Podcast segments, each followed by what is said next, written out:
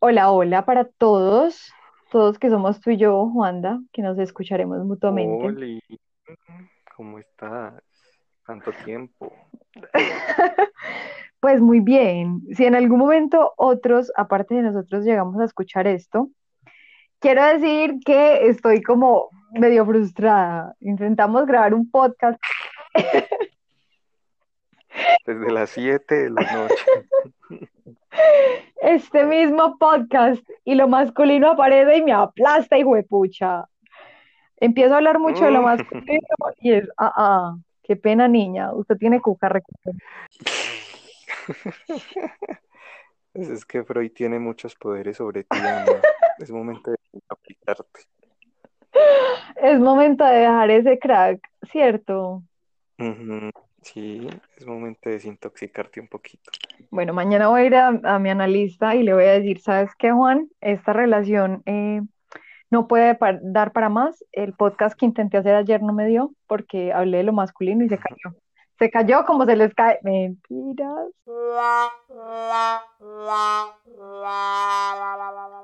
¿Ves? Hablo de que se les cae y ya, todo mal. Me Mm, dejan a mí aquí tirada. Como en la vida real. Me cae de clase con eso. Pues no me pasos, Juan David, si soy Ah, no, no, sincera. no, pero yo no me refería a, a eso. Ah, no, no te han tocado. Bendecida y afortunada. Mentiras, no, uno siempre comprende. Una que otra persona le pasa. Ay, sí, me imagino. Cómo eras de comprensiva. Bueno, Realmente yo no soy la piroba que presento ante la sociedad. Soy toda amor y paz. mm, seguramente. Pero bueno, empecemos a decir de qué vamos a hablar. O sea, que hemos intentado hablar toda esta noche. Que ya me, ya me sabe como a mierda un poquito, mentira. Uh, Hablemos, feministas alert, alert. hablemos, pues, Mentiras, no. hablemos. Ah, feministas, Bueno, ahora alerta comunidad transexual, pues, o sea, es que Ana, lo que- esto se ha borrado, o sea, agradezcale al destino que esto se ha borrado, porque es que, Dios mío, o sea, J.K. Rowling se te quedó en pañales, mejor dicho. Amigo, la verdad, no sé qué pasó con J.K. Rowling porque ella es de mis escritoras fave, porque parce escribió mi novelita de toda la vida. Mm, pues Google, googlealo. Bueno, está bien. Oíste, no deberíamos usar tantos anglicismos. Uno es todo con la lengua trabada. Ajá, pero Pero anglicismo bueno, hemos utilizado ninguno, un nombre, pues, ¿cómo se llamará esa señora en español? No sé, JK, J.K. Rowling, listo, papi. JK Rowling. Oiga, pero empecemos a entrar en materia antes de que esta vaina nos dé tirados. Bueno, el tema que nos convoca hoy, ¿cierto? Por el que estamos así intentando grabar hace mil años, es si existen diferencias entre las formas afectivas que tienen las mujeres y los hombres, o entre lo masculino y lo femenino. Chan, chan, chan. Ahorita nos explayamos un montón, dimos nuestros puntos de vista, eh, pero hay algunos que yo, yo quiero reformular desde ya. Entonces me parece interesante, porque no quiero empezar a patinar sobre mis propios argumentos. Pero hay algunos que, que quiero modificar y por eso vamos a volver a grabar. Porque siento que puedo ser muy juzgada por personas que no me conozcan. Porque si es alguien que me conoce, sabe que yo, o sea, sabe a qué me refiero cuando estoy hablando. Pero si no, puede herir susceptibilidades. Entonces prefiero mantener la, la corrección política, mi autocorrección política, y que empecemos a hablar. Más fácil, contame vos inicialmente Ah, qué qué loca, qué loca. de las formas femeninas y masculinas de amar, si hay diferencia o no. Formas femeninas y masculinas de amar. Bueno, eh, yo considero que no existen ese tipo de cosas. O sea, a ver, hay unos comportamientos que se han asignado a lo masculino y a lo femenino. Sí, eso obviamente se, se tiene que aceptar. Pero lo que yo no creo es que eso implique que haya una manera específica de amar que tengan los hombres determinado por su género, sino que simplemente el amor se trata de individuos, individuos que dependiendo a quién estén amando, se comportan de una manera, se comportan de la otra, sin importar que sean hombres o mujeres, sino simplemente porque son ese individuo que ha formado su personalidad dependiendo de lo que lo rodea, las circunstancias, las vivencias que haya tenido, sin importar per se que sea por el tema de ser hombre o por ser mujer. Chan, chan, chan. Aquí seguimos entrando a terrenos espesos porque yo creo que sí hay distinciones. Sí hay distinciones, pero siento que teóricamente no tengo como todos los elementos para abordarlos. Entonces puedo hablar de pronto no de todas las mujeres, sino de muchas mujeres que conozco, ¿cierto? Y de cómo han sido sus formas de querer y cómo han sido las formas de muchos hombres que conozco también.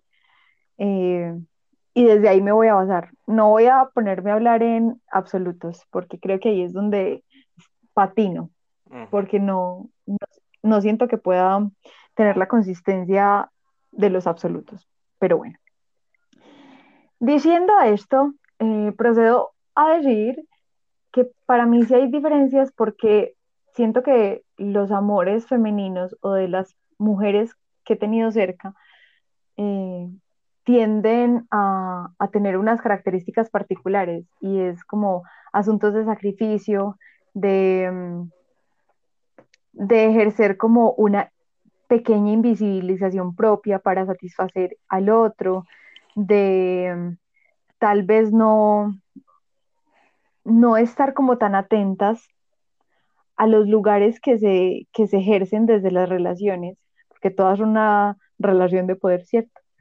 Pero es como, como que las mujeres a veces nos dejamos embriagar un poquito por ideas em, que nos llevan a sentir que, que podemos querer como en conjunto y ese conjunto incluye a dos y de pronto los hombres sienten que los conjuntos a veces, los que conozco, los incluyen a ellos un poco, pero a la mujer por entero.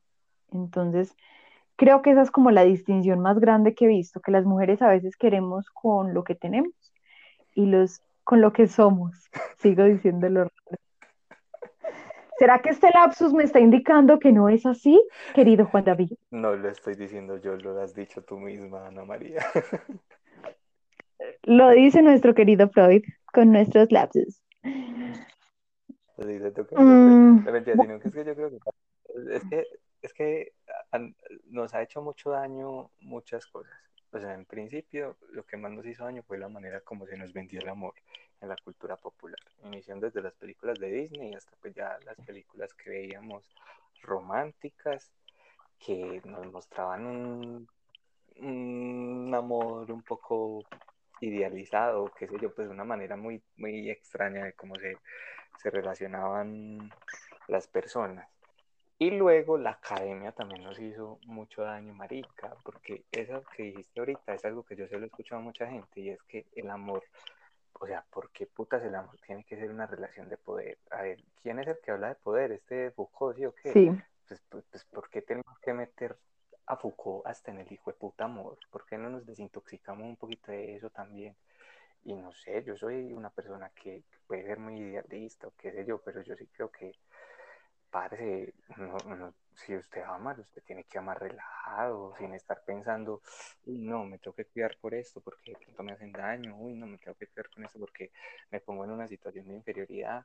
No, marica, usted ama dependiendo de cómo sea la otra persona. Eso, le va, eso, eso, eso es lo que le va forjando el camino. No necesariamente el hecho de que vos seas hombre o seas mujer o seas esto o sea lo otro. Mm, bueno, con lo que dices tampoco estoy de acuerdo, porque siento que no es que al amor se le haya metido la institución de la educación. Siento que, que el amor se analiza desde muchos puntos de vista y muchas personas son como, pero ¿por qué nos quitan la opción de tener un amor libre de tantos prejuicios académicos? No sé hasta qué punto sea, sea tan así porque de hecho el amor, como lo entendemos hasta ahora, viene a existir como apenas desde mitad del siglo pasado, porque antes era una transacción pura y dura y era una transacción económica. Entonces, el amor siempre está sesgado. Y, y magnífico. y magnífico. El mundo funcionaba a su perfección.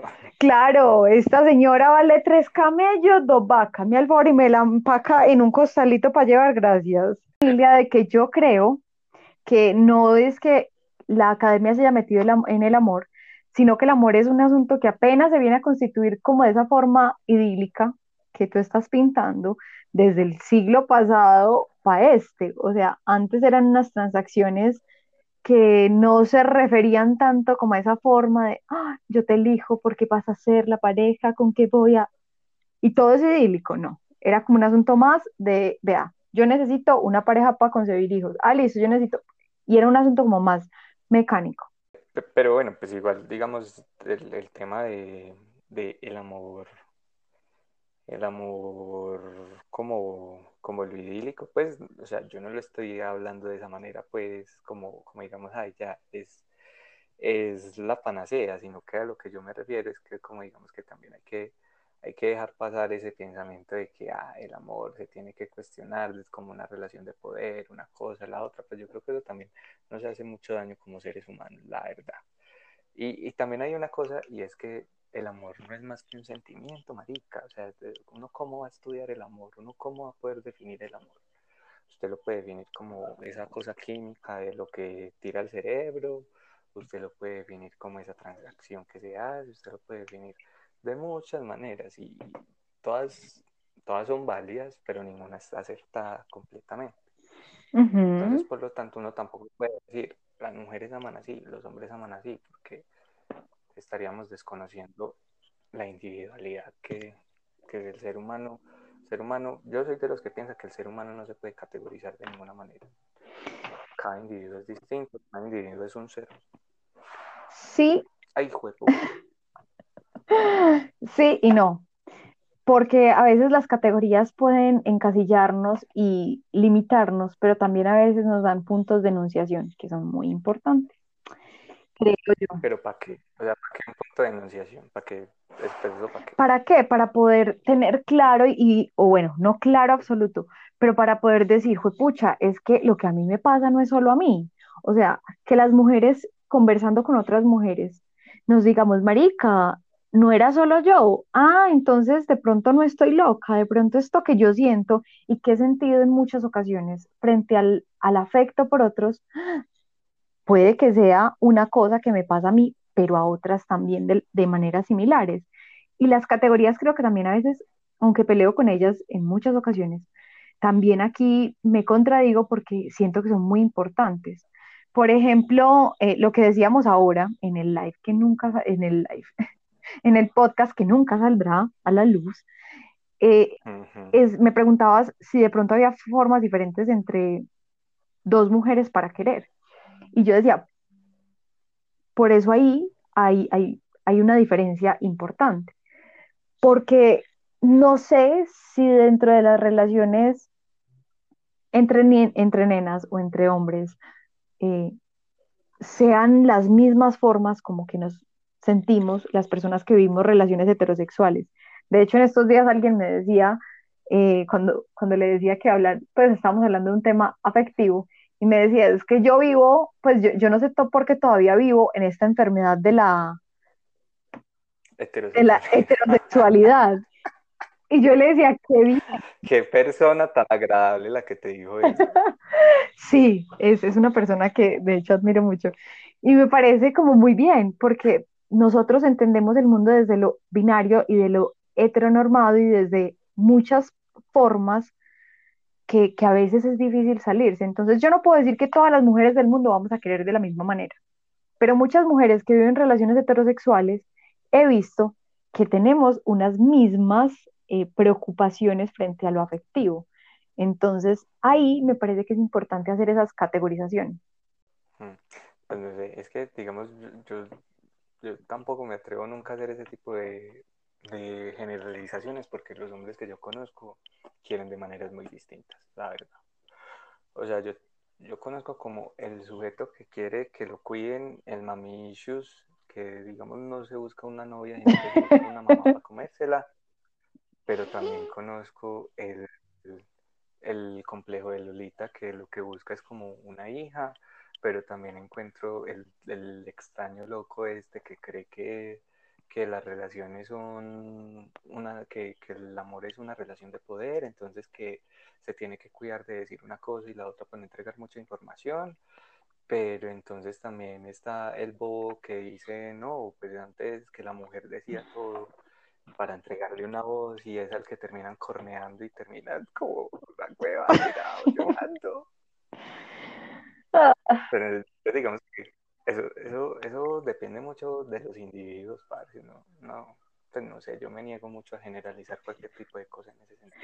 No, pues es que ahí como le estás poniendo es absolutamente cierto, no todos queremos con el mismo ABC, o sea, no todos queremos desde la misma postura, eh, con el mismo manual, no, porque ahí sí somos absolutamente individuos, o sea, cada quien desde su perspectiva, desde su niñez, de su, de su crianza, quiere con unas particularidades. Pero yo lo que, a lo que me refiero es que lo que he notado es que hay puntos en común, hay como puntos que son referentes para entender que cuando yo hablo con otra mujer, hay cosas que nos han pasado desde posturas afectivas diferentes, pero que son muy similares. Y yo ahí digo, pucha, no somos tan diferentes. Por eso es que a mí me, me, interesan tanto estos temas de cómo se vive el amor desde, desde lo femenino, porque, porque no creo que haya solo una manera, pero por ejemplo, eh, hablaba en algún momento con alguna de mis amigas y, y estábamos hablando de nuestras relaciones. Y había una constante, aunque eran muy diferentes las relaciones, había una constante. Y es que la nena se hacía cargo de muchas cosas. Era como que el man ya la tenía clara en muchas cosas, era como, como si el man tuviera resueltas, resuelta su vida. Pero eh, en muchas ocasiones, mm, cuando empezábamos a hablar, nos dábamos cuenta que realmente el man no tenía nada claro, ¿cierto? Pues igual que ella, mm, sino que su pose eh, lo hacía ver de esa manera. Y la responsabilidad afectiva en muchas ocasiones se la achacaba a ella. Luego hablé con otra nena que vivía una relación poliamorosa y de hecho ahora es una abanderada frente a el poliactivismo. Y me decía, es que la gestión... ¿Qué, ¿Qué es el poliactivismo? Es hacer activismo social desde el poliamor. Entonces es todo un asunto, ¿cierto? Bueno, haremos otro podcast acerca de eso. Exacto. Pero me parecía muy interesante porque, pues, a lo que me refiero es, todas quieren muy diferente. Hay unas que quieren con Marx eh, bajo el sobaco, hay otras que quieren con Freud en la pata, hay otras que dicen, pucha, yo voy a ser absolutamente liberal y no sé qué. Pero hay unas cosas que nos constituyen a todas las mujeres, bueno, a todas las mujeres no, ahí vuelvo a hacer generalidades. Eh, a muchas mujeres que conozco. Eso sí le, le duele el lenguaje. Exacto a muchas mujeres que conozco queremos de unas maneras muy similares. Em, y vuelvo y repito, por ejemplo, ese asunto del sacrificio del que hablábamos en el podcast que no saldrá, también lo veo mucho. Es como yo gestiono, yo me encargo, así sea desde una posición de Lolita, porque también tengo amigas que son la Lolita de alguien, y es como que ellas son las que se encargan de acunar afectivamente al otro y hacerlo sentir bien. ¿Cierto? Hacerlo sentir como, como el que importa, el potente, la persona que es chévere, como, como el más. Mientras que de pronto lo que yo he sentido que ellas expresan no es que los hombres las hagan sentir las más, es como, tú eres súper chévere, súper bacana, me encantas, pero no es la única. Tenlo siempre presente. Pero es que, ¿sabes también por qué puede ser eso? Pues no sé, digo yo, que porque vos encontrás ese tipo de, de, mm, ¿cómo decirlo? De similitudes tan marcadas y como tan, tan repetitivas en las personas que frecuentas, es porque pues tú eres una persona, pues yo que te conozco, eres una persona que suele mucho como buscar el mismo tipo de personas, ¿sí me entendés? O sea, tengo mi burbuja de cristal rodeándome. Exacto, pues o sea, no, no burbuja de cristal, sino que para vos es muy importante que estar rodeada de cierto tipo de personas. de cierto nivel, pues, es que suena súper valioso lo que decir, pero como de cierto nivel intelectual, de cierto nivel de, de comportamiento, pues cosas así. Entonces yo creo que por eso es que encuentras esas similitudes. Mm, Bueno, puede ser. Porque por ejemplo yo, porque por ejemplo yo, o sea, yo con nadie, con absolutamente nadie de las personas que frecuento, em, pues me he sentado a, a hablar como este tipo de cosas, ¿sí me entiendes? Pues como, como a pensar cómo es la manera como se relacionan en, afectivamente hombres o mujeres. Bueno, pues eso es muy específico, pero como a intentar, abro comillas muy grandes, teorizar acerca del amor. Y pues es algo como que no, que no, yo no encuentro hacerlo con nadie más, sino por el hecho de que sean hombres, porque pues yo tengo muchas amigas mujeres y muchos amigos hombres, pero como que con ninguno encuentro como esa, esa situación. Mm, Entonces tal vez por pero eso es que yo, que vos podés encontrar ese tipo de cosas. Y porque vos estabas en una relación donde se seguía como, como en ese mismo entorno de, de psicoanalistas, pues, digámoslo, donde pues ese suele ser un tema muy recurrente. sí, es que en la logia se habla de eso, en la religión analítica. Pero, ¿sabes qué? No, no, no estoy de acuerdo. Sí estoy de acuerdo con que de pronto mis elecciones no son de un tipo de personas en particular, ¿cierto? Pero siento que todos tenemos mm, como nuestra burbuja friend, es, es nuestros amigos los elegimos por unas cosas particulares. Mm, pero, a ver, yo lo he denominado de estas formas, pero lo estoy sacando desde conversaciones de chisme, o sea, de sentarnos a echar rulo y ve, ¿y cómo vas con tu novio? No, mira, es que pasó esto, esto y esto, y es que este estúpido me dijo tal cosa, y es que en tal momento, y si va un poquito a, a- a de pronto cosas que he leído, que he vivido o que he sentido, empiezo a decir como, uy, esto también me pasó a mí, pero de esta manera, uy, esto que me contó em, Lucía. Ponga, ponga, ponga, ponga apodos, ponga apodos. Esto que me contó Lucía, por ejemplo, una Lucía inexistente, eh, también le pasó a, no sé, a la Cabal, eh, o le pasó a otra, ¿cierto? Entonces es muy teso. a María Fernanda Cabal con la Jurí, ¿cómo sí? Contá. El chisme está muy bueno. Amigo, obviamente no, porque eso tiene muchas tierras de por medio. Listo, qué susto. Pero bueno, a lo que voy es que no, no, no lo hablo con ellas como desde ese punto de, oh, cuéntame tus problemas amorosos, sino como que a veces cuando hablamos es como, parce, no, ¿sabes qué pasó hoy? Este man me dijo esto y me hizo esto y a mí no me gustó y entonces, y yo voy desarmando en mi cabeza el relato de mis amigas, del chisme y cómo esos, hay puntos en que nos, nos podemos encontrar tanto. Pero bueno, ya que estamos hablando tanto de los otros, que estamos rajando del mundo y no nos empezamos a poner en el pellejo así a carne viva, entonces empecemos con lo jugoso. Chan, chan, chan. Das, das. Vos, por ejemplo, ¿cómo has vivido tus experiencias afectivas? Obviamente con sobrenombres papi para todo, ¿cierto?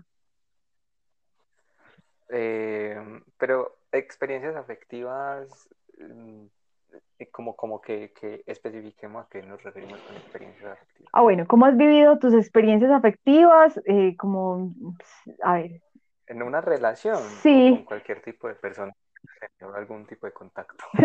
con el portero de la universidad, con, no, sí, con personas que te relaciones y te vincules, que no sea solo desde un asunto afectivo de amistad, que sea cañaña, de calibre, que haya roce, que haya cuerpo. Sí, bueno, es que yo me he vinculado muy pocas veces. Yo realmente ni me vinculo. Yo, esa, ese es el problema mío, ¿cierto? Pues acá, no sé, mi querida, la cana. Mm, yo nunca me he podido vincular. No mentiras. Em, a ver, pues yo creo que sí he tenido pues relaciones amorosas cuando estaba en, chiquitico, pues, pero eh, así como las dos grandes que han sido, eh, vamos a ponerle, vamos a ponerle, uy, no, fue puta, es que ese pareció un apodo, mm, casi la cago, marica, ahí toca repetir todo.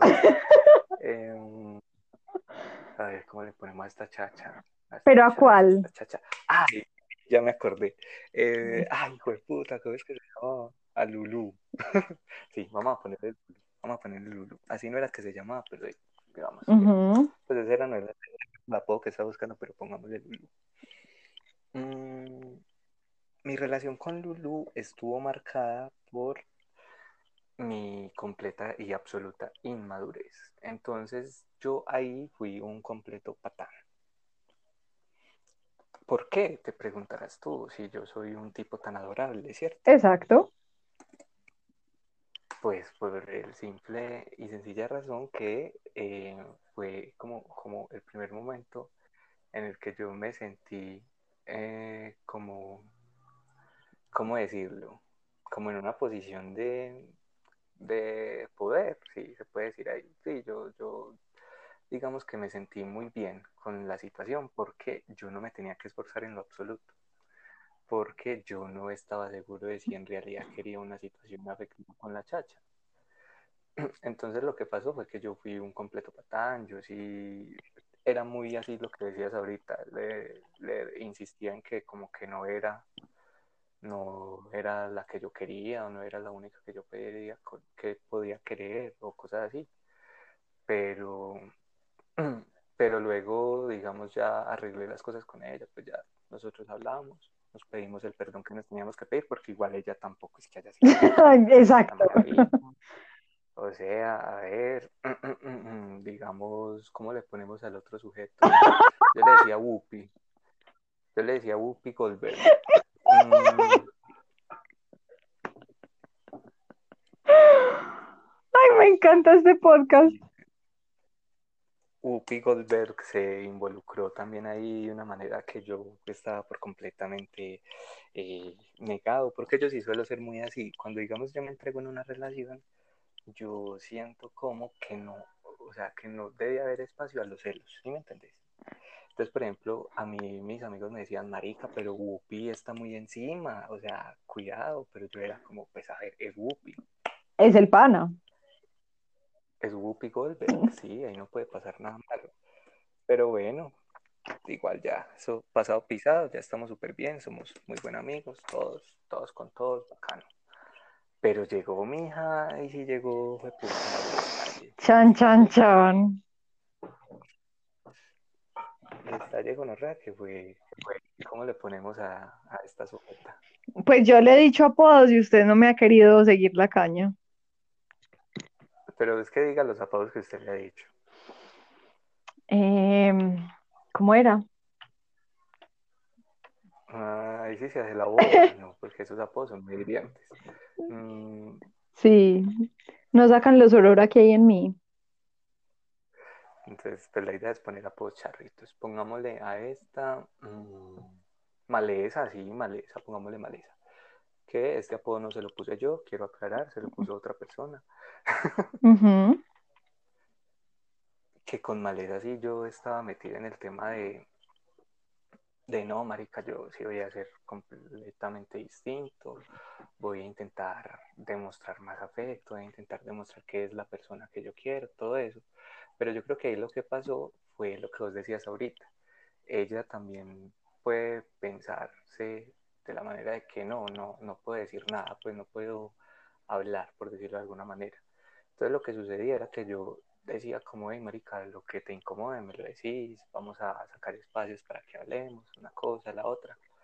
Pero simplemente no, ella prefería evitar conflicto, ella prefería evitar conflicto y, y se tragaba las cosas que sentía, por decirlo de alguna manera, hasta que ya la vuelta fue insostenible, ya, pues ella me dio un ultimátum creyendo que yo le iba a rogar.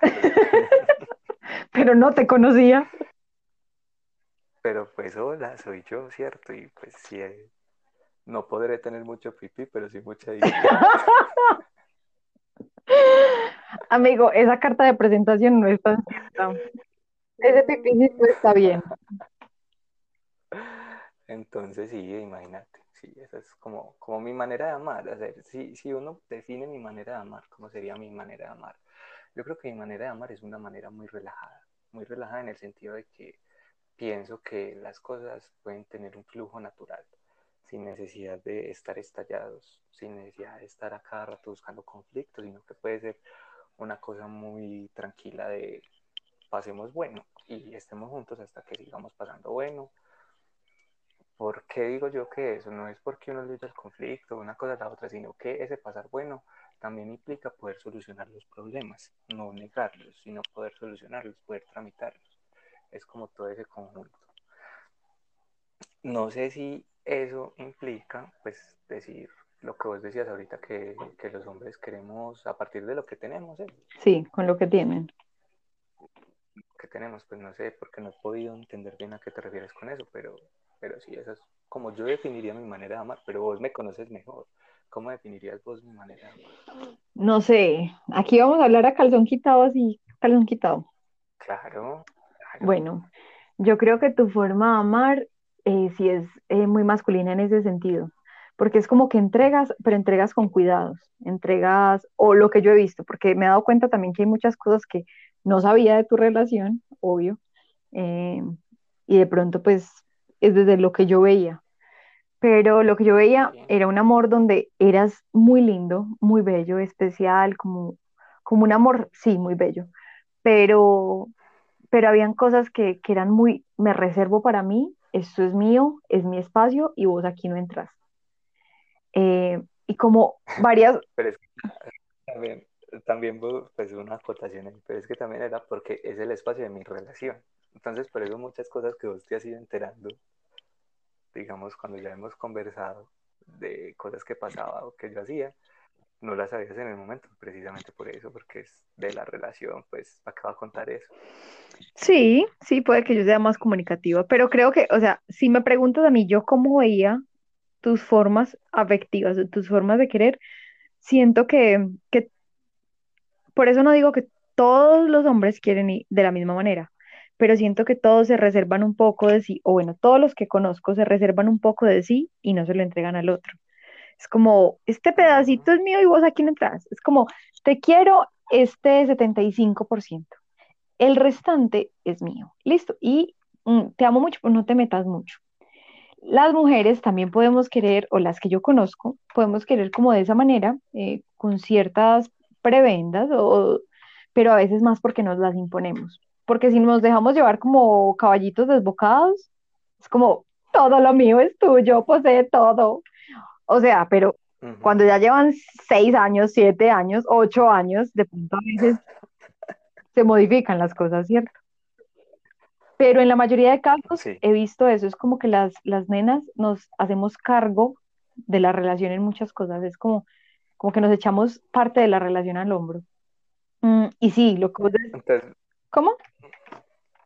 No, no, no, que te culmina, culmina. Y lo que vos decías, por ejemplo, con esta sujeta, eh, yo creo que, que ella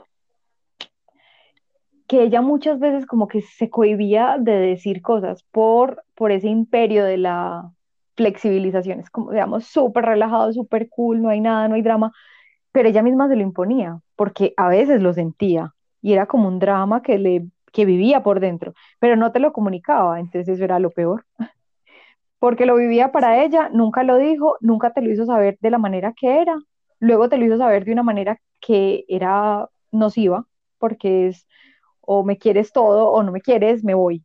Y tú como listo te vas. Y, y luego eh, tiene unas actitudes vengativas frente a ese asunto. Entonces, mm, siento que igual esa vieja es esa vieja, que no nos agrada, ¿cierto? Persona no grata para este podcast, ok. Eh, yo creo que sí. Eh, bueno, sí, no sé. ¿Y vos, cómo amas vos? Ay, chan, amigui. Pues yo siento que amo desde las formas que he aprendido de querer, ¿cierto? Y que aprendí a querer desde, desde mis papás, ¿cierto? cómo me quisieron ellos y cómo se quisieron entre ellos. Entonces así entendí que el mundo debía ser, no conscientemente, sino que por allá me quedó pues un rezago horrible. Y, y yo no sé, a ver, siento que quiero con todo, me obligo a reservarme partes de mí para no quedar expuesta del todo, porque tengo claro que a veces el otro se va a reservar partes de sí. Entonces tengo que hacer conciencia como de eso, pero, pero creo que quiero, aquí empiezo a trastabillar, como, como de una forma muy huidiza, muy, ¿Qué es eso? Para los brutos, pues como como, como que quiero, pero huyo al tiempo, ¿cierto? Eh, Ah, huidiza de huir. Ah, ajá. yo imaginándome que me iba a sacar, yo qué sé. Ya le iba a sacar el recetario de Lacan. Yo creí que me iba a sacar al hijo de Lacan o algo así.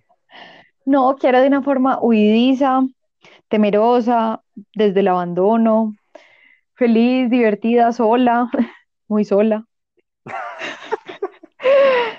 Quiero e- y elijo, elijo personas que de entrada sé que me van a brindar cosas que me, que no son las que quiero, mm, que no son las que busco. Entonces quiero en la inconformidad también, que te han dicho eso y puede que tengan razón. Mm, quiero, quiero con muchas expectativas, pero que las intento acortar, ¿cierto? Eh, también con mucha seducción y fingiendo un lugar de absoluta claridad y coherencia, así. Y sí, yo creo que yo quiero con todo. Y en otras ocasiones, en muchas ocasiones, antes de este gran amor que tuve, ¿cierto? Sí, Del amor de... Me gustó, de Garfield. me gustó el apellido que el, el apellido, el apodo que le pusiste ahora, pero creo que para mí es más Don Barbas, ¿cierto?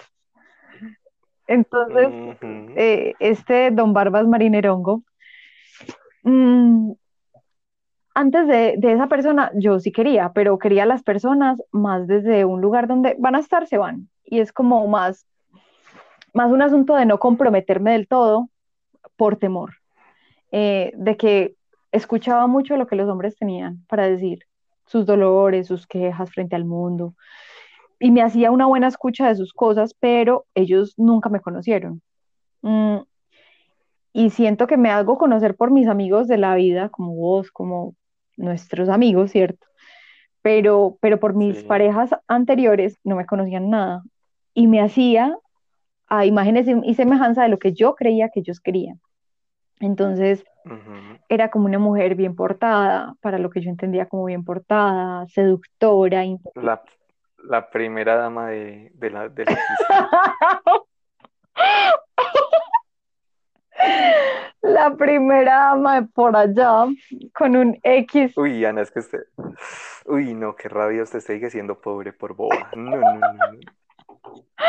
Yo soy pobre, pues, porque es que a mí, me, a mí no me gusta salir de la zona, pues, se- segura, ¿cierto? Entonces yo como siempre he sido pobre, Ah, lo bien. qué pereza de serlo, me angustia. Mm, pero bueno, esa persona, por ejemplo, e- era una persona demasiado egocéntrica, entonces yo dentro de su egocentrismo me iba perdiendo un poco y, y le alababa pues cada acción que tenía y a veces me ponía como un contrario para él. Entonces desde lo académico o desde las posturas y desde el feminismo, aunque no era como muy fuerte en ese momento, sigue sin serlo, pero ahora lo acojo con más orgullo, eh, desde muchas posiciones sentía que, que él era alguien que sabía y que yo tenía que saber, igual o más. Entonces el saber siempre en mis relaciones ha estado como, como muy ahí, muy latente. Pero esta persona, pues yo nunca tampoco le importé. A él le importó tener a alguien con quien estar, ¿cierto? Entonces, eh, me decía que se iba a casar conmigo a las 3 de la mañana y yo era como, "Ay, pero este no sabe que yo no me quiero casar. Este no sabe que ni al caso. Y años después, y años después, una melodía me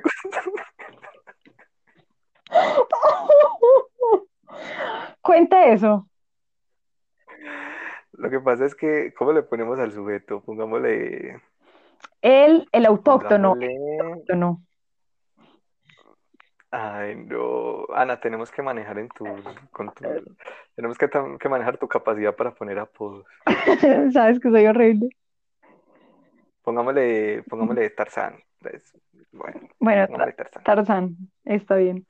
Tarzán, Tarzán del, Tarzán, Tarzán del poblado.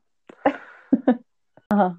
Resulta que cuando que Tarzán le escribió a las 3 de la mañana a la compañera que se quería casar con ella. Y pues ella después de muchos años me contó y me mostró la conversación.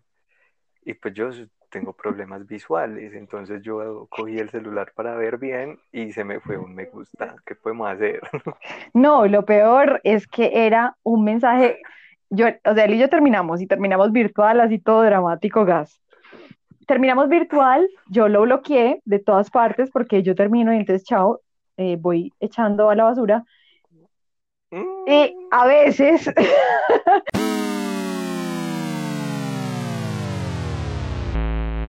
lo retomo. eh, este man me escribe por el Facebook de la hermana, porque Instagram nada que ver en esa época, entonces Facebook total. Entonces me escribe por el Instagram, el Facebook de la hermana, me pone un texto que me ama, pues, que ya se va a venir casi en burro desde Leticia para acá, que yo soy lo mejor en la vida, que va a coger chalupa. Y, y, y yo pues le respondo, pero empezamos a hablar y luego de esa conversación pues tampoco surge nada. Le muestro a este susodicho amigo mío, que a veces no parece tan pana, le muestro y le digo, amigo, mira, esto fue lo que pasó con Tarzán de la Selva. Lo ve y en el momento en que lo ve, esto ha pasado, hago el recuento hace cinco años. El man ya se casó con otra leticiana, pues cierto, nada que ver conmigo. Yo ni siquiera conozco a la nena, pero me parece hermosa, una vez la vi en fotos, ¿cierto? Y le cuento a, a mi amigo la experiencia, la anécdota, entonces me dice, ay, mostrame, le muestro, se le ha ido un me gusta. Entonces el me gusta no era para el Facebook de él, era para el Facebook de la hermana de él, que hace cinco años yo no sé nada de ella. Entonces era, no, perdón, no sé nada de ella, pero sigo a veces hablando con el exnovio del momento, que era mi concuñado, ¿cierto? Y que en un momento, como que yo no sé por qué esa familia pensó que yo me estaba metiendo con él, entonces ella quedó como también así como, No, pero menos mal ella rompe relación con todo, con sus exparejas. amigo, yo no volví a hablar con ella nunca. Hablo con el man mal. que ya no es el novio de ella y que de hecho ya también engendró vida y tiene un hijo.